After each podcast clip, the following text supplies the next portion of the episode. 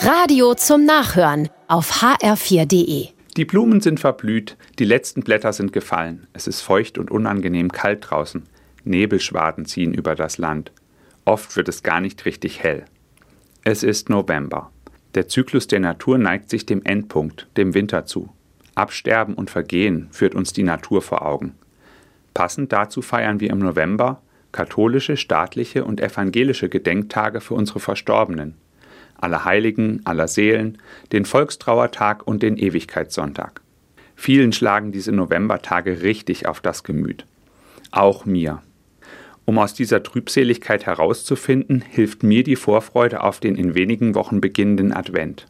Es ist die Zeit der Erwartung, der Vorfreude und der Vorbereitung auf das Kommen Jesu. Aber muss ich wirklich bis zum ersten Advent warten? Auch der November lädt mich als Christ ein, voller Vorfreude zu sein.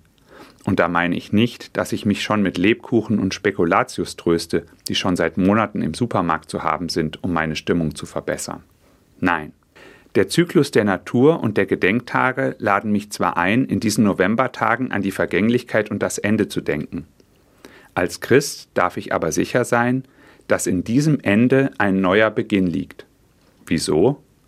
Durch Jesu Tod und Auferstehung darf ich darauf hoffen und vertrauen, dass auch nach meinem irdischen Leben nicht alles zu Ende ist.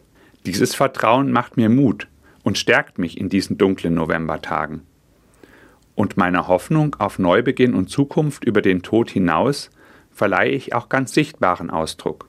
Ich besuche die Gräber meiner verstorbenen Angehörigen, schmücke sie mit frischem Grün und bunten Blumen und entzünde ein Licht. Alles das sind Zeichen meiner Hoffnung und meiner Vorfreude auf die Zukunft, auf Leben nach dem Tod. So kann ich voller Freude sagen, Novembertage sind Zukunftstage.